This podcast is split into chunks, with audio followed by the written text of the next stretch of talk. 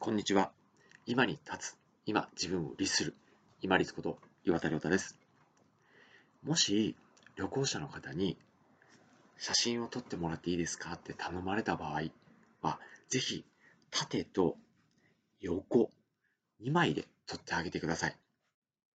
なぜこんなことを言うかというとですね、旅行者の方っていうのは、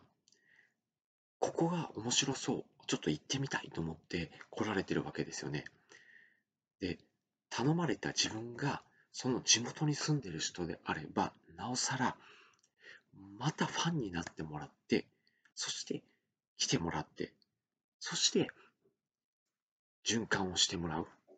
それはお金だけではないですよね。サービスとしても、こちらに来てもらうことで地元が潤うっていう、その循環の中に自分がいるっていう感覚を持つためにも、ぜひ旅行者の方から写真を求められたり、もしくは道を尋ねられたりしたら、こうできる限り時間を使える範囲で結構ですので、真意にされてみてください。結局ですね、これ何を言いたいかというと、自分も遠出、近場関係なく、すぐに旅行者の立場になるわけなんですよね。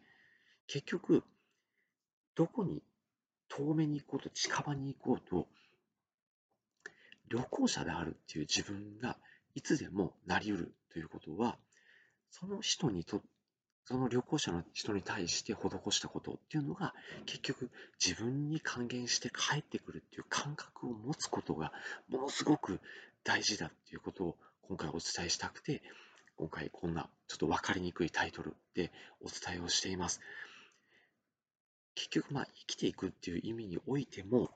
広い意味でですね、やっぱり共同体感覚っていうのを、まあ、アドラーさんが提唱されてますけれども、やっぱりこう、仲間っていう意識を持った方が生きやすいと思うんですよね。まあ、スポーツで例えるならラグビーでいうこうスクラムっていうんですかね。まあ、頼まれた瞬間は、自分が地元の人、相手が旅行者ですけれども、自分がいつ何時まあ旅行者になるかもしれませんし、旅行者と地元の人っていう立場でなくても、一緒にこう地球の中に生きているものとしては、共同体のものとしての仲間意識っていうのがありますよね。これをぜひ大事にしながら生きていってほしいんですよね。結局そのお互い様って思うと、例えば嫌なことをされたり言われたりしても、あ、自分も相手からそういうふうに見られてるんじゃないかなって、こう逆の立場にすぐ立って考えられたりとかですね、自分が施しているものが、まあ、最初は親切心とか利他の気持ちでやっているものでも、結局は自分に返ってくるっていう、このつながりの中で生きていくっていう感覚になっていきます。まあ、旅行者のことをきっかけにして今回お伝えしてますけれども、地球上でもう生きている、まあ、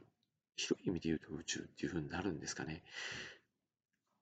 共に今のタイミングで生きているっていうことに関しては、仲間っていう感覚を持ちながら、まあ、横島な気持ちはありつつも、まあ、仲間として生きてるんだから、自分がいつ旅行者の立場になるかもしれないし、ということで、ぜひ旅行者の方いらっしゃったらですね、あの、できる範囲内で、あの、優しく、そして親切味を持ってですね、接していただければなと思います。そうすると自分がいつ旅行者になった立場でお願いをしたとしても、ひょっとしたらその時のこう、利他の気持ち、慈悲の気持ちっていうのがその時に返ってくるかもしれませんし、そういうのがなかったとしても、一緒に地球上に生きている仲間として広くこう共同体感覚を持ちながら利他の気持ちを持ってその人たちに今生きている人に周りの人に返していくっていう気持ちが出てくるんじゃないかなと思います。こう品のいい人優しい人こう気がいい人っていらっしゃいますよね。そういう人っていうのはそういうのを無意識にできる方ではないかなと思います。承認欲求を持つということではなくって自分が気持ちよく他の人に対してこう何かさせていただけるっていう感覚を持ってる人っていうのは結局、まあ、巡り巡って自分のためになってるんじゃないかなと思います。旅行者の例えでちょっと分かりにくかったかもしれませんけれども、共に生きていくものとしてスクラム組みながら